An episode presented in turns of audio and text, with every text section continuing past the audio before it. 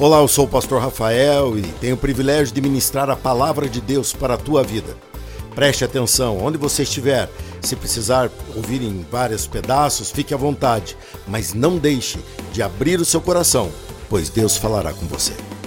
Hoje eu quero falar com você sobre um pacto de vida. O tema é esse, um pacto de vida. Eu vou mostrar para você nesse culto que você precisa de um posicionamento em Deus, posicionamento esse que vai te levar a uma nova realidade de fé, uma fé concreta, uma fé comprometida. E esse comprometimento, eu vou te mostrar na parte final da mensagem a base para esse comprometimento. Primeiro, eu quero falar com você e hoje eu vou falar bastante sobre esta igreja, sobre a realidade de Deus com esta igreja. Você que nos visita é muito bem-vindo. Que bom que você está aqui e eu acredito que se o Espírito de Deus permitiu que você viesse ou te trouxe até aqui, é porque Ele tem um plano com você também aqui, a não ser que você já tenha a sua igreja e esteja apenas nos visitando. Então Deus tem um programa com você lá na sua igreja. Mas se você está aqui está sem uma igreja, você precisa urgentemente resolver isso, e hoje é o dia de você começar. Eu vou me referir um pouco à história desta igreja, você vai me entender.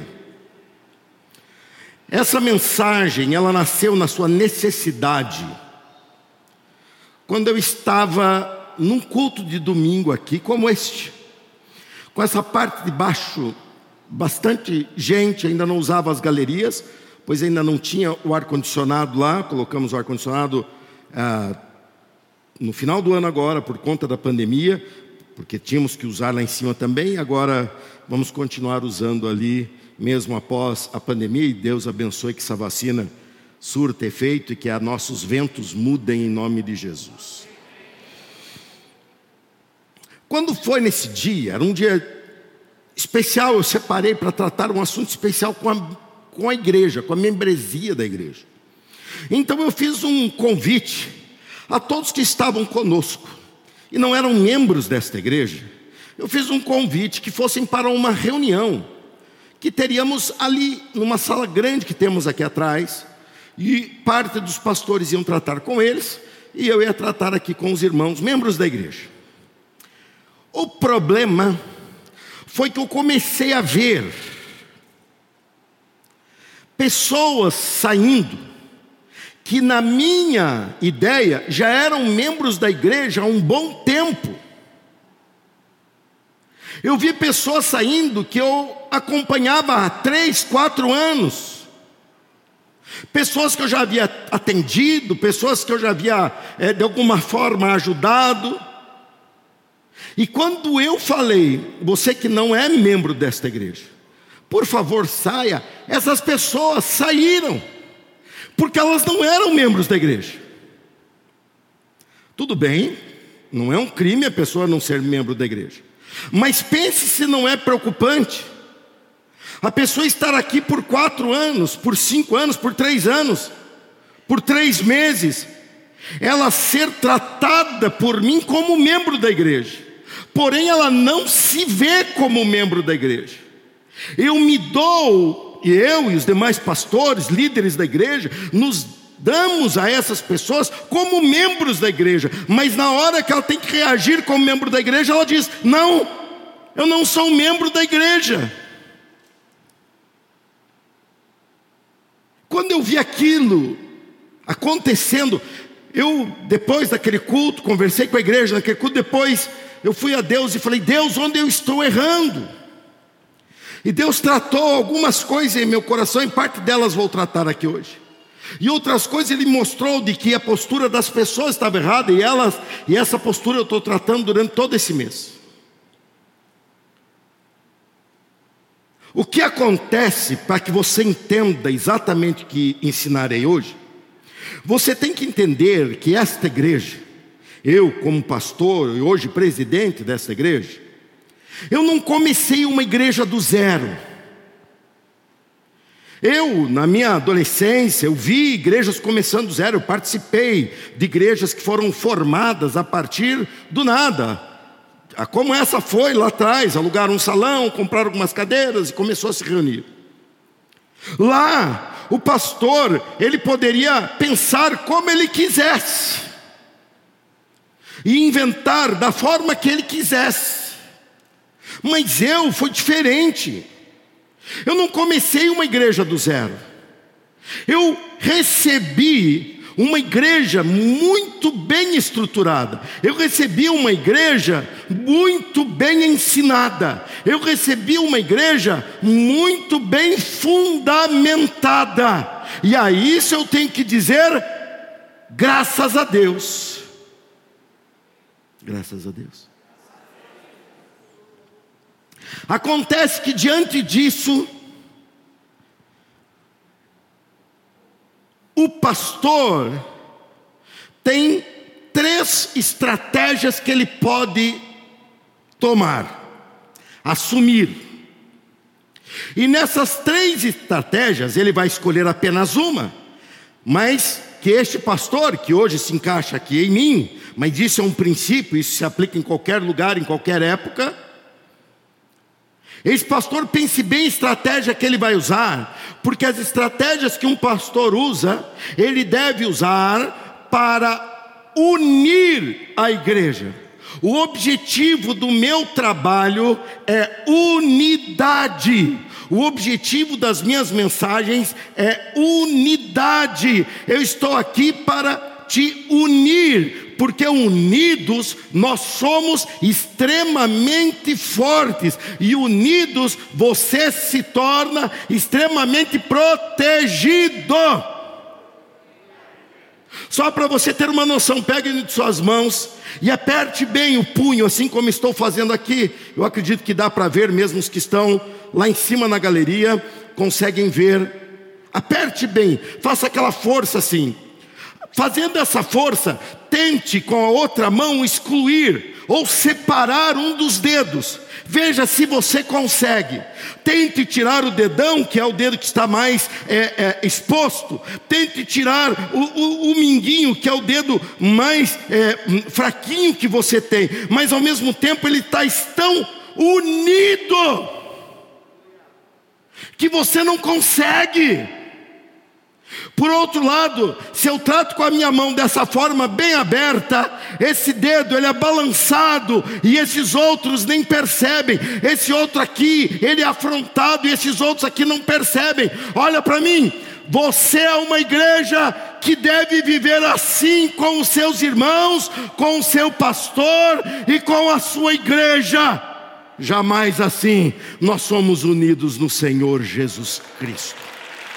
Nós somos unidos no Senhor Jesus Cristo.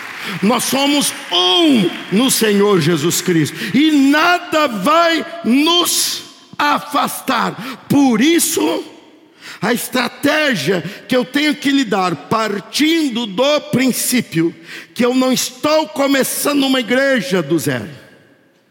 Eu estou trabalhando com uma igreja muito bem fundamentada. Eu tenho três formas que você está vendo aqui atrás de mim. A primeira delas é manter.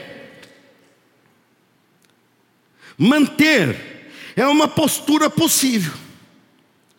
Porém, esse manter mostra e valoriza, demonstra uma certeza de que se viveu algo muito valioso em Deus. Porém, o fato de eu apenas manter, demonstra que eu não espero de Deus nada mais. Oh, o que Deus fez é grandioso, mas eu acho que isso não tem mais nada para acontecer. Isso é muito comum, principalmente em igrejas já muito antigas, não velhas, mas antigas, com muita história. É muito comum quando ela cai na mão de pessoas que também envelhecem e começam a diminuir seu ritmo e a ficar saudoso do tempo que corria. Aí começa a falar: ai, como era bom. Eu estou diante de uma construção aqui. Essa construção hoje, ela vai nos ensinar sobre esse princípio que estou falando com você. Essa construção passa a ser agora a construção da Igreja Batista das Amoreiras na cidade de Campinas. Essa construção, ela começou lá na primeira linha de pedras, depois veio a segunda, terceira, uma pedra por vez, com muito sacrifício. E agora eu tenho que analisar essa construção e pensar: será que eu tenho que manter uma postura apenas de manter essa construção? Eu falei que essa mensagem seria muito importante para o nosso futuro. Por outro lado, eu tenho uma segunda estratégia que eu posso adotar continuar. Continuar é ter a certeza de que se viveu algo muito valioso, da mesma maneira de que o manter. Porém, diferente do manter, que não tem mais expectativa, pensa que seu ponto alto já passou, quem continua tem a expectativa que se pode ir muito além, exatamente porque se construiu muito bem até aqui. E por causa da base que se construiu, pode-se ir muito além. E ainda uma terceira estratégia, que é mudar. Mudar é desconstruir o que se viveu, os valores que se viveu, como se aquilo não tivesse existido. Ela é a postura mais ingrata e mais nociva para uma igreja. Acontece, sabe como esse mudar? Esse mudar acontece assim. Então vamos eleger o novo presidente da igreja, o pastor Rafael. Quem apoia, quem vota, e por unanimidade eu fui eleito. Aí o diabo vem e fala: Você é o cara.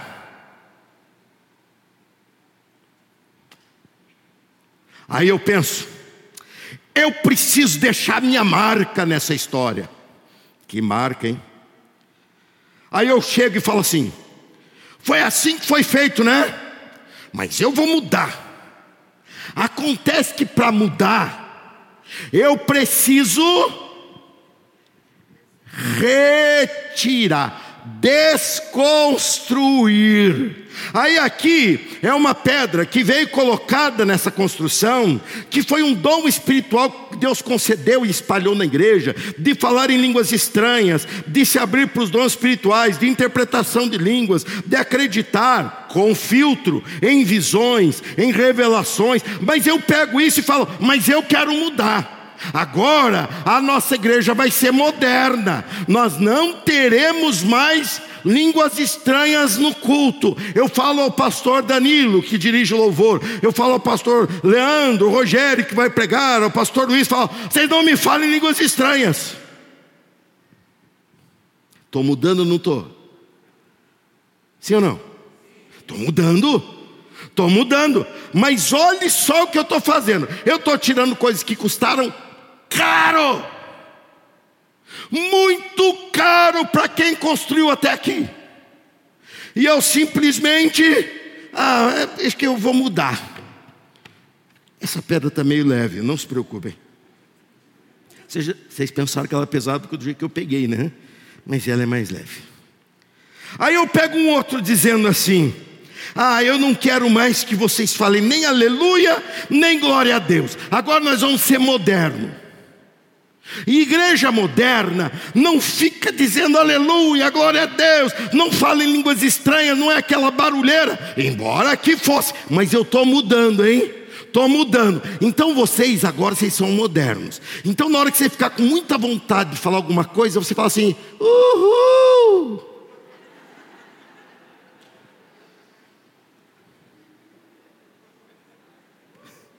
Existe isso por aí ou não?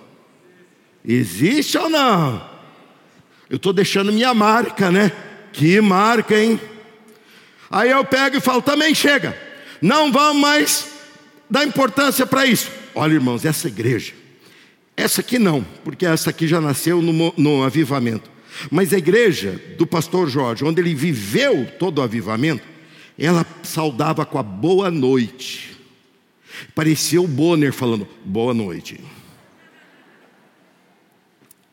Eu cresci no meio da igreja pentecostal. Então, quando eu falava boa noite, eu já pensava, não tem fé. Era assim que eu pensava. Hoje até eu repenso, falo, não, boa noite pode até ter fé. Mas para nós, foi pago um preço alto para se colocar a paz do Senhor. Você sabia? Você sabia? Aí eu chego aqui e falo, ah, mas eu quero mudar. Quem é o presidente? Eu. Então, vou mudar. Não se fala mais paz do Senhor aqui. Agora, boa noite. Vamos falar boa noite, Campinas. Parece o jornal regional. Vamos começar o culto assim? Boa noite, Campinas. Estou mudando ou não estou? É uma postura que eu posso ter, mas cuidado com a unidade. Sabe por quê? Porque quando eu mexi nessa pedra, a irmã Lúcia, ela estava lá no início, quando a igreja começou a falar em línguas estranhas. E ela lembra como ela passou por um ensinamento de Deus para poder viver isso. Aí eu pego o que ela viveu de fundamental e de precioso e eu jogo no lixo. E faço uma pergunta: estou trabalhando a unidade da igreja? Estou trabalhando o crescimento da igreja? Não. Igreja, para comunicar-se à nova geração, ela não precisa destruir sua forma, sua origem. Assim como eu não me envergonho de falar para o meu filho que eu usei orelhão com ficha telefônica. Ele vai falar, nossa, não tem cabimento. Eu falo, não tem cabimento isso agora. Mas naquela época, isso era o top. Era top ou não era? Era top.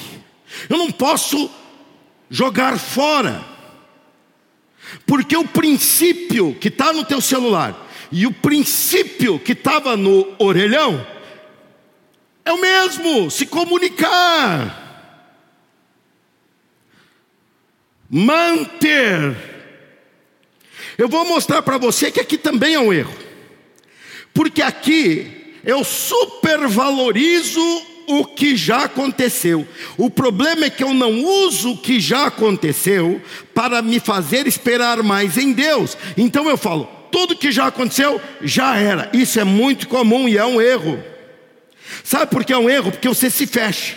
Então, de repente, eu venho aqui, opa, pareci com uma construção nova, ela não estava ali. Sabe o que é essa construção? Eu cheguei e falei assim, irmãos, tivemos uma pandemia que ali não existia. Ali não existia, mas tivemos uma pandemia. E na pandemia percebi alguns, alguns pontos frágeis da nossa igreja. Precisamos mudar algumas estratégias evangelísticas. Precisamos fortalecer algumas ações para levar Deus. E precisamos, aí ó. Alguém tem pincher em casa? Cachorrinho? Quem tem, levanta a mão. Quem tem? Chihuahua, levanta a mão. Quem tem? Que barulhinho que ele faz quando você vai fazer alguma coisa que ele não gosta?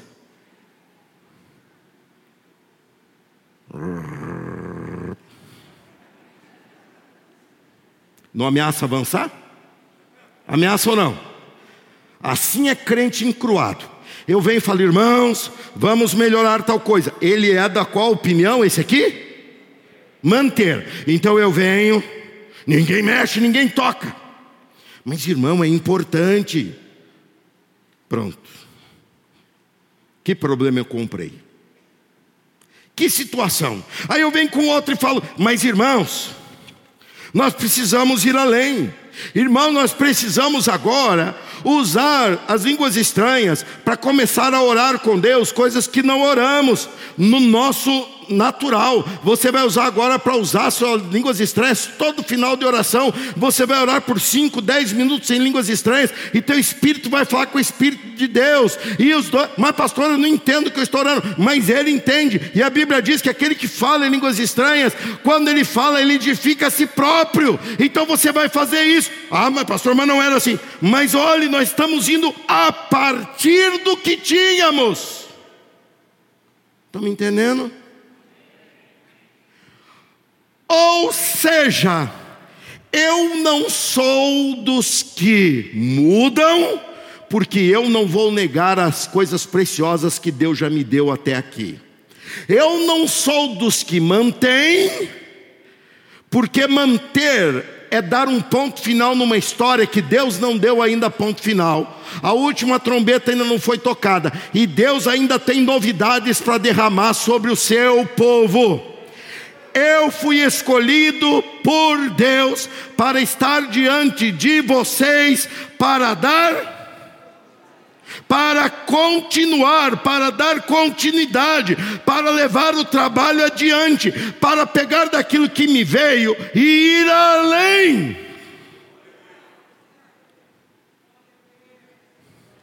Quem aqui quer ser comigo aqueles que continuam o trabalho? Dê um aplauso ao Senhor.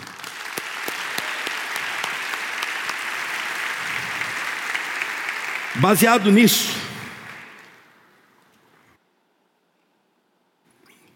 mostrando a minha função, para que estou aqui, eu quero mostrar a vocês uma pedra. Como vocês estão vendo, essa série de mensagens minha está sendo pedreira. Desculpe trocadilho. Mas essa pedra é muito especial. Essa pedra, ela tem escrito aqui a data dela. Ela aconteceu no dia 17 de fevereiro de 1990. E ela, eu vou explicar bem ela para você. Ela aconteceu pelo seguinte: esse dia era uma terça-feira de carnaval.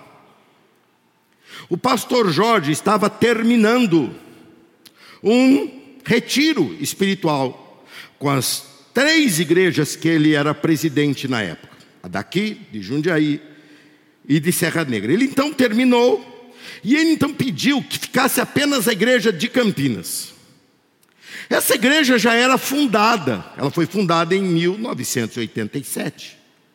Ela existiu antes de algumas formas, passou por alguns pastores, mas no formato que ela é hoje, ela foi fundada ou refundada a partir de 87. Porém, a data de último dia dela seria dia 17 de 2 de novembro. Por quê? O pastor Jorge pediu que todos saíssem de, das demais igrejas e tudo mais. E ficou ele e a igreja de Campinas. Um grupo pequeno. A igreja já era pequena naquela época. Ela se reunia num barracão ali no balão do Parque Industrial, um salão alugado. E ele reuniu-se no final com a igreja para comunicar à igreja que ele nunca mais iria a um culto daquela igreja. Ele estava se desligando da igreja, essa, dessa igreja, naquele dia. Alguém de vocês aqui de manhã eu tive alguns que estavam nesse dia. Alguém de vocês estava naquele dia, que está aqui agora? Tem a Amada, tem a Lúcia, tem o irmão Nelson lá em cima, tem mais alguém que estava naquele dia? Bem, se souberem algum detalhe aí que eu não falei aqui, você julga relevante, pode me falar. Então ele vem e fala, e a igreja logicamente pergunta: Mas por que, pastor? E ele diz: Porque o mal entrou entre vocês. O diabo achou espaço entre vocês. E eu somente deixarei de ser pastor de vocês, porque na verdade já não o sou. Vocês não me respeitam e não me honram como pastor. O que eu falo entra no ouvido, sai do outro. O que eu faço não tem relevância. Eu simplesmente estou me expondo em estar diante de vocês. Ele era um pastor já experiente, com mais de 20 anos de ordenação ali. Era um pastor já experimentado nas coisas espirituais. E Deus orientou a ele que ele não fosse mais a igreja, porque o mal tinha se levantado nesta igreja, nossa, para machucá-lo, para feri-lo. E aquele grupo que ali estava ficou atônito olhando para ele, e ele disse: Eu não vou mais, acabou. E quando ele disse isso, aquele povo que ali estava disse assim: Mas nós estamos aqui e estamos relutando, tentando mudar o pastor Jorge, mas não adianta mudá-lo, ele está obedecendo uma ordem de Deus. Então vamos nos humilhar diante de Deus. E aquele pequeno grupo que ali estava se ajoelhou diante de Deus e clamou a Deus e pediu que Deus tivesse misericórdia deles. E clamaram a Deus de tal maneira que o coração deles começou a mudar, e aquela igreja começou a mudar de dentro para fora, a começar pelo sentimento que eles tinham pelo seu pastor. Eles começaram a mudar, e no meio daquela mudança, Deus novamente se manifesta para falar com o nosso pastor e diz: Lembra-se que eu falei para você não ir mais à igreja? Ele falou: Sim, lembro, estou aqui justamente comunicando isso a eles. Aí Deus falou: mas eles tocaram o meu coração. Diga a eles que você continuará sendo o pastor dessa igreja.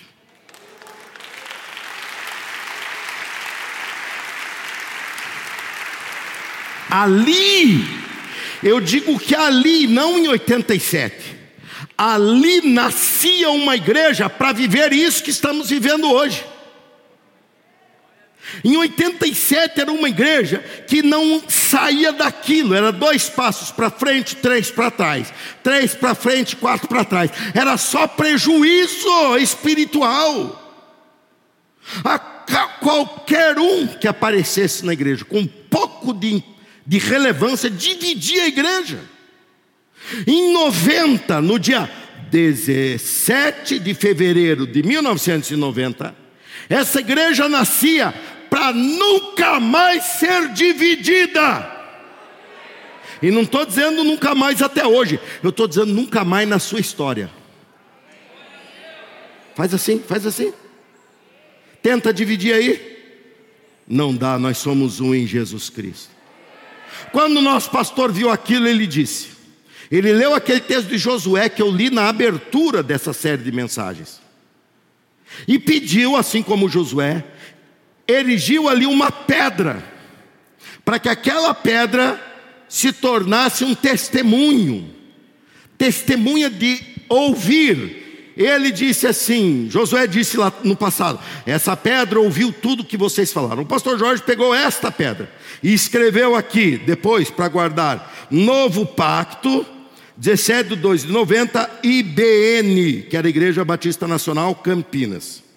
Ele pegou esta, essa mesma pedra, e ele levantou no meio daquela igreja, daquele grupo, e falou: Nunca mais eu quero mostrar essa pedra a vocês, porque o dia que eu mostrar esse sinal que vocês estão se esquecendo do seu pacto comigo e com Deus.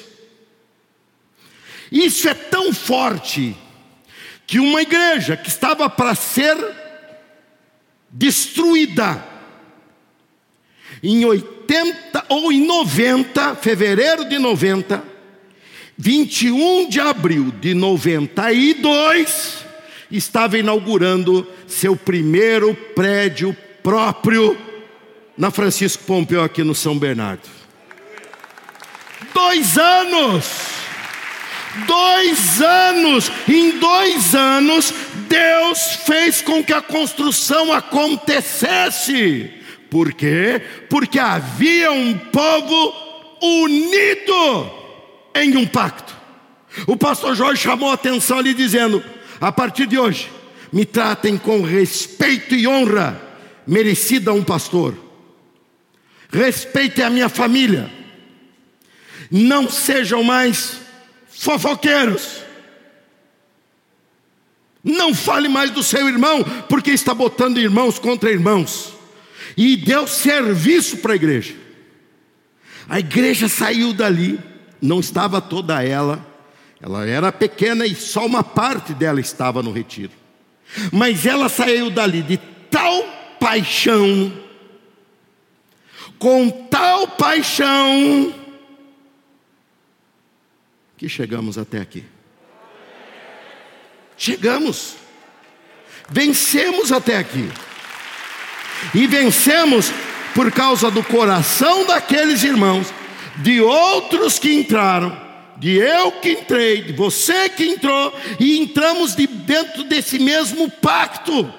Naquele dia, o nosso pastor levantou essa pedra e perguntou: Quem tem um pacto comigo? E aquele povo levantou a mão, dizendo: Eu tenho um pacto de vida e não mais de morte. Eu tenho um pacto de salvação de almas e não mais de dissolução ou divisão de igrejas. A partir de agora viveremos isto. Hoje, dia 17 também de janeiro de 2021, quase 31 anos depois. Ué, o que essa pedra está fazendo na minha mão?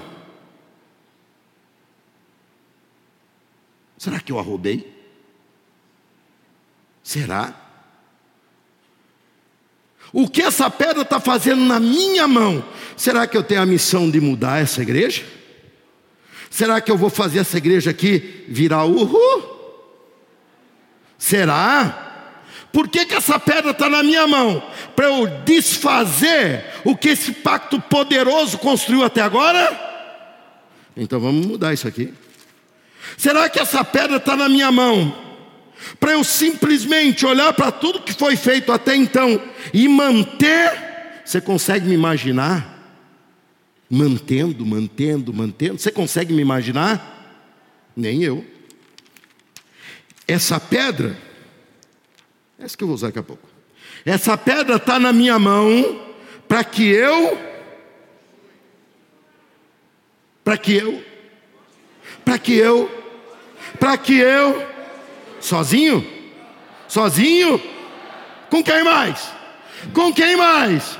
Com quem mais? Pois é isso que eu quero falar para você nessa noite.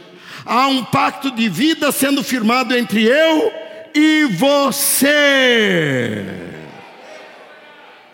Esse pacto de 1990 acabou quando eu assumi a presidência da igreja. Ele, ele continua. Esse pacto com o pastor Jorge acabou porque eu me tornei presidente dessa igreja. Esse pacto mas agora, por que essa pedra está na minha mão? Por que está na minha mão? Porque esse pacto agora é você e quem? E quem aponta? Aponta para quem? Ué, essa pedra está na mão de quem? Tem gente apontando para o céu. Ué, então está na mão errada. Essa pedra está na mão de quem? Então é entre você Ué, pastor, e o pastor Jorge? O pastor Jorge está aqui. Ó. Você não enxergou ainda? Está aqui. Sabe que pastor que eu sou hoje? Pastor que aprendeu com ele. Por isso eu não desmonto o que ele fez. Eu continuo.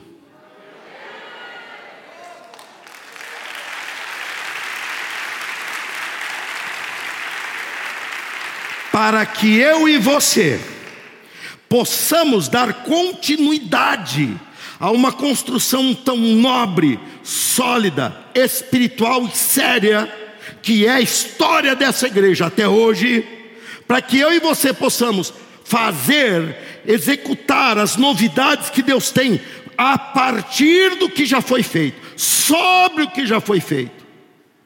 Nós precisamos firmar esse pacto, nos mesmos termos. Por isso, hoje, eu quero te mostrar essa pedra. E quero também te mostrar por que eu.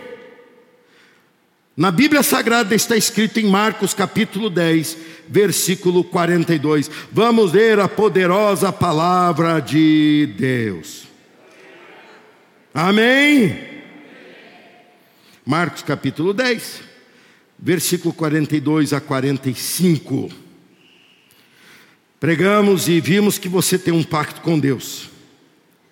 Você viu que você tem um pacto com Deus aqui. Agora você vai ver que você tem um pacto comigo em Deus.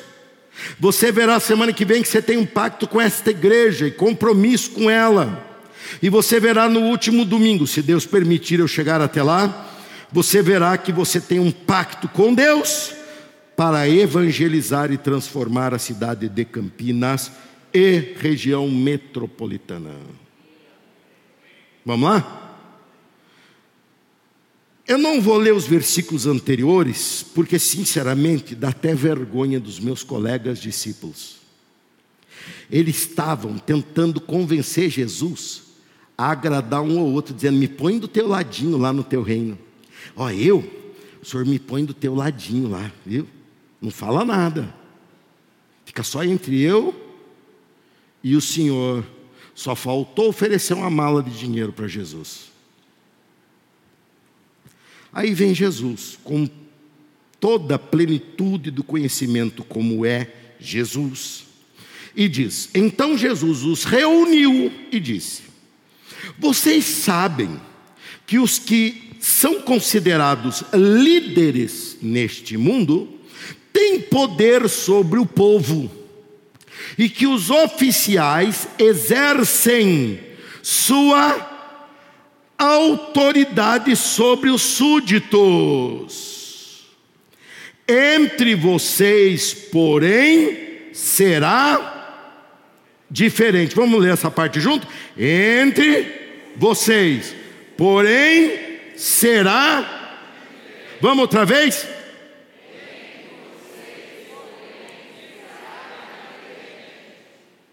Quem quiser ser o líder, entre vocês que seja servo. E quem quiser ser o primeiro entre vocês, que se torne escravo de todos. Estão me acompanhando aí? De manhã demorou, estava assistindo depois em casa demorou esse texto aí. E quem quiser ser o primeiro entre vocês, que se torne escravo de todos.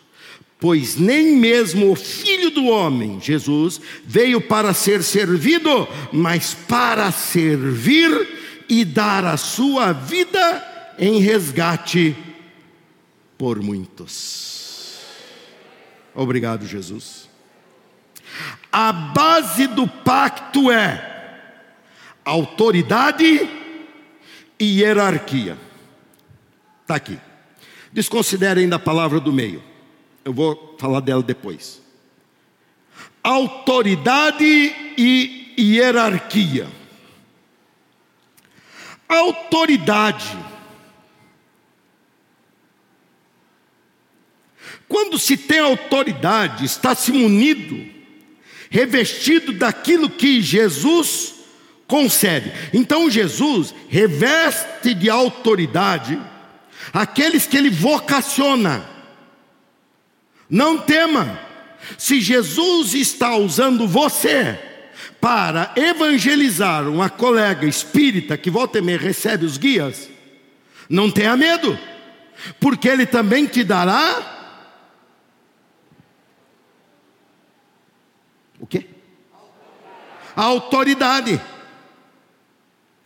Ele te dará autoridade para você executar aquilo. A autoridade, ela vai sendo construída sobre a ordem de Jesus, ela reveste, ela capacita. A hierarquia, ela já é um reconhecimento entre as pessoas de quem é o primeiro. Você viu? quer ser o primeiro, quer ser líder ou ter autoridade de líder, sirva. Quer ser o primeiro ou ter posição de hierárquica em primeiro lugar, seja escravo deles. A hierarquia, ela é esse reconhecimento para irmos em algum lugar para sairmos do nosso lugar, sendo muitos, e irmos para algum objetivo além que Deus tem para nós, nós precisamos de uma organização. Porque senão um fala, eu acho, eu acho, eu acho, eu acho, eu acho, eu acho, e todo mundo acha. Mas aí de repente o líder ou quem está acima na função de hierarquia diz: "Mas é assim". Então todos entendem, é assim. Devemos agir dessa maneira. A hierarquia, ela traz ordem. A autoridade capacita. E a única coisa que faz esses dois se conversarem é versículo 43 e 44. Feliz é a igreja que tem no seu pastor a autoridade e a hierarquia na mesma pessoa por causa disso. Versículo 43. Entre vocês, porém, seja diferente. Quem quiser ser líder entre vocês, que seja servo, e quem quiser ser o primeiro entre vocês, que se torne escravo de todos. O que sincroniza autoridade e hierarquia é o serviço. O serviço mostra autoridade, demonstra que merece a posição na hierarquia. Quando se tem autoridade e não se expressa no serviço, a hierarquia não acontece. Quando na hierarquia se coloca em primeiro lugar, porque o povo às vezes escolhe mal, coloque-se em primeiro lugar, porém o serviço não acontece, a autoridade não é reconhecida e a confusão está feita. É necessário o serviço. Agora olhe para essa construção. Essa construção, embora eu não estivesse lá em 90, eu cheguei aqui em 93 pela primeira vez, comecei a pregar nessa igreja em 94 e 95 me tornei o jovem evangelista. Inclusive está escrito assim na minha carta convite: convidamos o jovem Rafael. Eu gostei. Mas naquela época eu tinha 21 anos quando me deram aquela carta. Completei 22 e vim para cá com 22 anos. Realmente eu era jovem. Essa construção, tira esses outros dois aqui, só para a gente lembrar como estava desde o início. Essa construção aqui, a qual, sob a presidência do pastor Jorge, aconteceu e correspondendo exatamente ao pacto que ele firmou com aquele povo em 90. Quando eu cheguei, eu entrei naquele pacto, debaixo da mão dele. E debaixo da mão dele eu tenho as marcas da minha mão em alguma pedrinha por aí. Mas eu acho que tem mais gente que tem marca de mão por aqui. Quem mais tem a marca de mão por aqui? Quem mais? Mostra aí. Falei, eu tenho, está por ali. Pastor, eu acho que é nessa pedrinha aqui. Pode ser. Ou talvez naquela ali. Pode ser. Desde que você tenha entrado nesse pacto de reconhecimento, de hierarquia e autoridade vendo o serviço do nosso pastor, e diante dessa harmonia você serviu. Mas vamos lá, hoje essa pedra está na minha mão, mas será que ela está na minha mão por um engano? Será que ela está na minha mão porque eu usurpei de alguma forma essa função? Não, eu tenho 26 anos de. Aonde? Aonde? Aonde? Aonde? Aonde eu exerço minha autoridade e aonde eu estou na hierarquia. Bem-aventurada Igreja Batista das Amoreiras. Por que você não está sofrendo por ver um pastor que de repente, nosso pastor Jorge, completou 88 anos, sexta. 88 anos. Ele teria que botar alguém na liderança. A bênção de vocês é que não entrou um escolhido assim, que não tinha história de serviço. Sabe o que essa história de serviço faz em minha vida? Valorização. Eu sei o preço dessas pedras. Eu sei o sacrifício dessas pedras. Fiz tudo? Não, mas fiz tudo que estava ao meu alcance. E eu espero que você, que estava ali veio até aqui nessa história, também tenha feito tudo que está ao teu alcance, porque tudo é uma somatória de todos nós. Mas se vem um e diz: Bem, sou presidente, sou presidente, sou presidente ou não? Sou presidente. Fala, senhor presidente. Fala?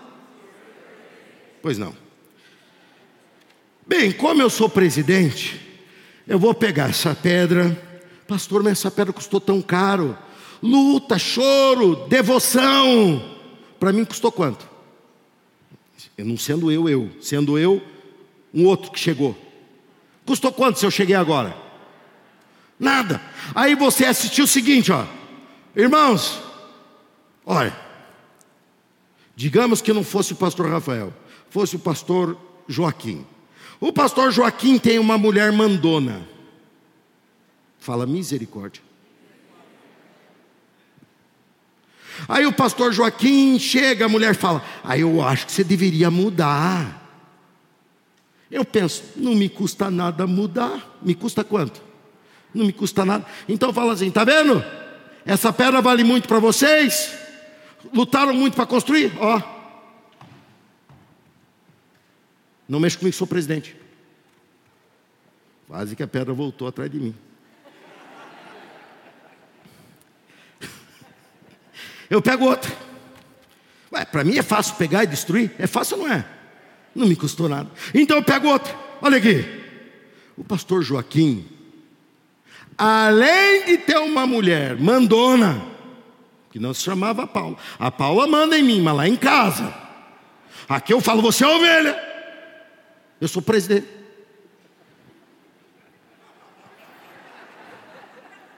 Lá em casa é diferente.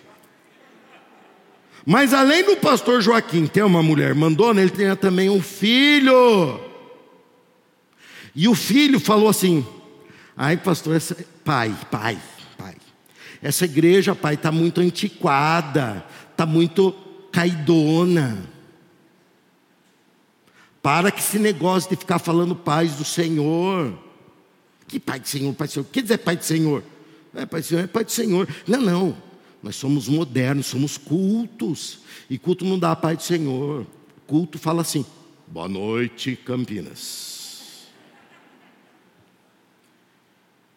Acontece que o Joaquim, ele não tem unção para entender o preço, o custo da construção, o valor da igreja de Cristo ali local. E ele vai nos congressos, e ele volta do congresso pilhadão. Ele fala: ai, vamos mudar tudo. Eu vi no congresso, nossa, que topzeira. Aí o Joaquim chega, pega uma pedra, que você lembra quando a igreja conquistou aquela pedra com muito sacrifício, e ele também joga. Bem-aventurada a Igreja Batista das Amoreiras, porque tem um pastor que construiu juntamente ao pastor Jorge essas pedras, e eu sei, não tinham, tinham algumas já quando eu cheguei, mas a maioria delas na história de Campinas, eu de alguma forma assisti, ajudei, pus minha mão, de alguma forma eu participei. Vale, vale a nossa história. Foi por essa história que chegamos aqui. Foi por essa história que somos quem somos. Foi por essa história que nós conquistamos ou que conquistamos. E por essa história nós vamos continuar. Mas, pastor, eu sou recém-chegado na igreja. Pastor, eu cheguei na igreja faz poucos dias. Pastor, eu cheguei na igreja faz pouco tempo. Não tem problema. Reconheça me olhe como seu pastor, me respeite como seu pastor, me honre como seu pastor, e logo você vai estar valorizando aquilo que eu aponto que tem valor.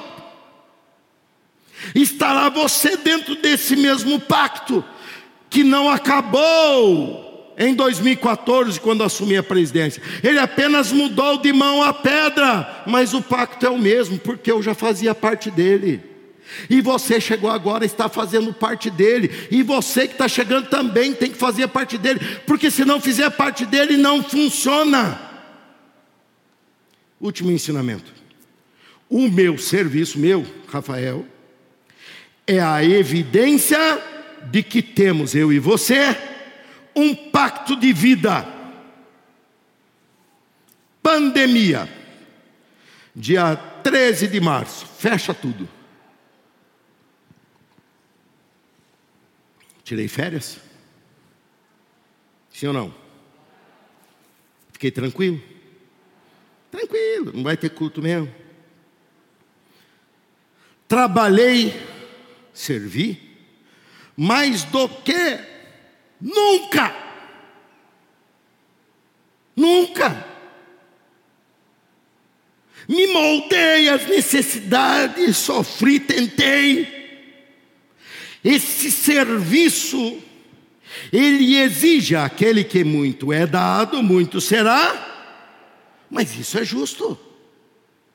Aí eu vejo um esforço para estar aqui. Eu entro com lutas, com enfrentamentos a prefeitos, a secretários, a Ministério Público, de tudo para dizer dê liberdade ao povo para vir, para agora ver um ou outro falando, mas eu acho, Escute, você não acha nada, você ou tem um pastor, ou você precisa arrumar um.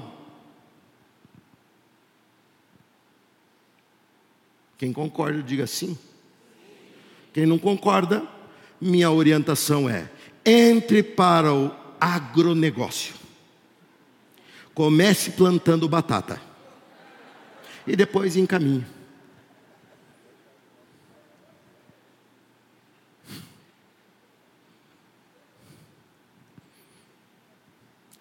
Pacto envolve honra e outra palavrinha chamada obediência. Obediência, gente, obediência é um princípio. E esse princípio ele aponta o que já existe, nós só reconhecemos. Só reconhecemos o que já existe.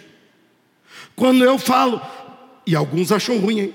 Quando eu falo sobre a história do nosso pastor, agradeço, sempre tento enfatizar, honrar o nome dele. E a maior honra que eu posso dar é continuar o trabalho dele e não mudar o que ele fez. Valorizar o que ele valorizou e lutou. E não não tocar, não posso tocar, mas desde que seja para mais e não para tirar. Quando eu faço isso, eu apenas estou reconhecendo que já existe. Eu não estou colorindo, já é colorido. Eu não estou dando vida, já é vivo. A história está lá. Quando você me honra como seu pastor e me atende na minha função pastoral, você apenas está reconhecendo que já está diante de você. Não imaginava que em pleno século 21 isso se tornasse tão importante, porque as pessoas estão simplesmente jogando isso fora e obedecem parcialmente. Quem obedece parcialmente não é obediente, é desobediente. Sabe por que obedece só parcialmente? Porque ele tenta manipular princípio de Deus. Princípio de Deus não se manipula, princípio de Deus se segue, se estabelece. E obediência na obra do Senhor e atendendo à voz do seu pastor é princípio de Deus. Então veja só. Eu vou fazer uma pergunta. O, a palavra do teu pastor tem peso para você? Sim ou não? A palavra do teu pastor tem peso para você, sim ou não? Então, digamos que eu chegue aqui num culto de domingo e fale assim: irmãos, tal terça eu vou trazer uma mensagem especial. E eu gostaria que todos viessem. O que, que é para acontecer naquela terça? Quantos? Todos. E quem não pode vir por questão de trabalho, coisa assim, vai tentar mudar, mas se não conseguir mudar, vai falar, pastor, tentei de todos os jeitos, mas infelizmente não posso ir. Mas não vou perder para preguiça de ninguém. A minha palavra não será disputada com eu acho. Quando eu falo para você vir à igreja, você fala, não sei se eu vou. Quando eu falo para você contribuir na obra do Senhor, você fala, não sei se eu quero. Quando eu falo para você levar a sério a igreja, obras, o trabalho da igreja, os ministérios da igreja, você fala, hum, vou pensar. Aí, de repente, você adoece e vem, pastor, ore expulsando a minha enfermidade. Eu lhe pergunto, por que a tua doença vai me obedecer se você não me obedece?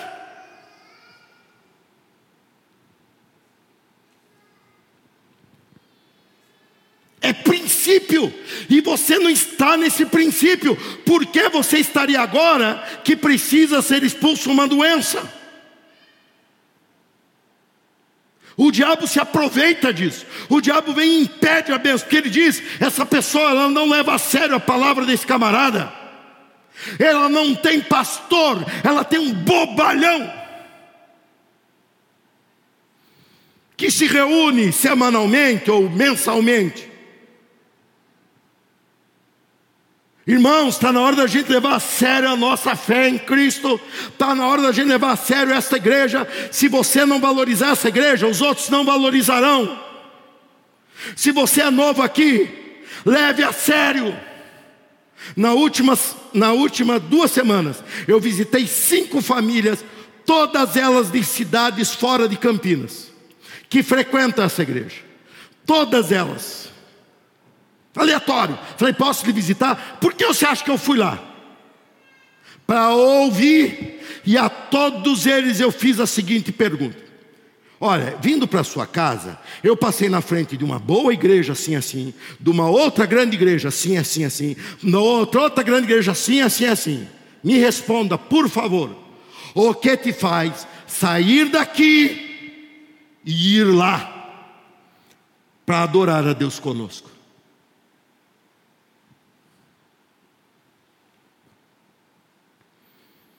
Uma delas, uma dessas pessoas, eu falei assim: já tive uma ideia. Tive uma ideia. Olha, já que você mora aqui longe, eu vou pegar uma igreja batista das Amoreiras e vamos botar aqui, seja Sumaré, seja Valinhos, seja que seja. Igreja Batista Valinhos, Bai Amoreiras. É bai não é de bye bye, é bye bye é ou por vinculado a Moreiros. A irmã olhou para mim e falou assim: Boa ideia, pastor. Mas é o senhor que vai pastorear ela? É o senhor que vai vir pregar nela? Se for, eu serei dela. Se não, ela pode ser do lado da minha casa. Eu saio e vou lá na Avenida das Amoreiras para assistir culto com o Senhor.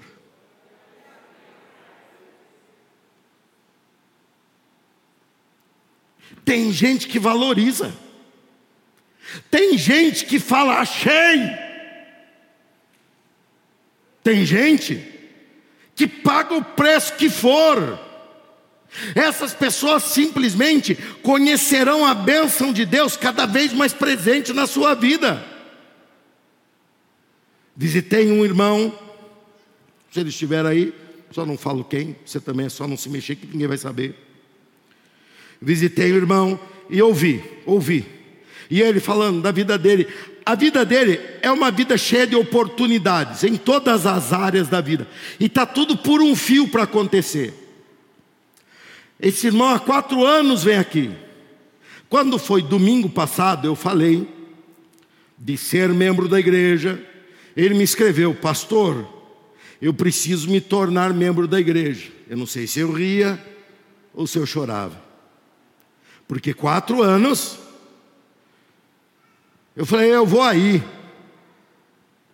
Muito bom, inclusive o bolo que fazem lá gostoso. Gostoso. Quando eu cheguei lá, ouvi, eu falei, irmão, a postura que o irmão me chamou para falar, ou falou comigo no zap, eu marquei de conversarmos, a postura do irmão é séria. Ele falou, pastor, é sério. Eu vou me submeter, eu era da igreja há quatro anos atrás. Depois disso, fiquei por ali, por ali, tudo ciscando, tudo na superfície. Mas é aqui que eu vou seguir. Eu falei, é sério, é sério. Eu falei, então se prepare, porque em breve, esse mês, você receberá notícias da tua vida destravando de uma vez por todas, porque você está assumindo um pacto com Deus na tua igreja e com o teu pastor. Isso é sério demais. Isso é sério demais. Ó, oh, se você é daqueles que anda por aí atrás da unção que passa, quem lembra da pregação unção que passa e unção que fica? Quem lembra dessa pregação? Quem lembra? Eu tenho que pregar as mesmas coisas. Você esquece tudo.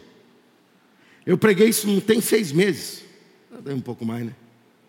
Oito meses. Preguei essa mensagem, a unção que passa e a unção que fica. Tem gente andando por aí, sabe, consumidor gospel. Na segunda ele faz corrente na igreja Ebenezer.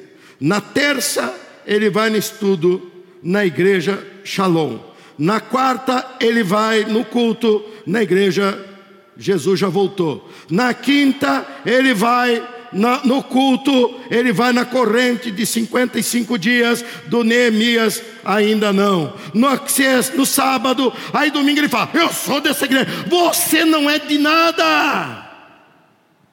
Me diga o que está conseguindo com esse oba-oba, além de ser frustrado e triste e ver que não aprofundou um centímetro no conhecimento de Deus. Posicione-se. Eu apresento a você que nós já temos um pacto de vida, porque o meu serviço é uma evidência.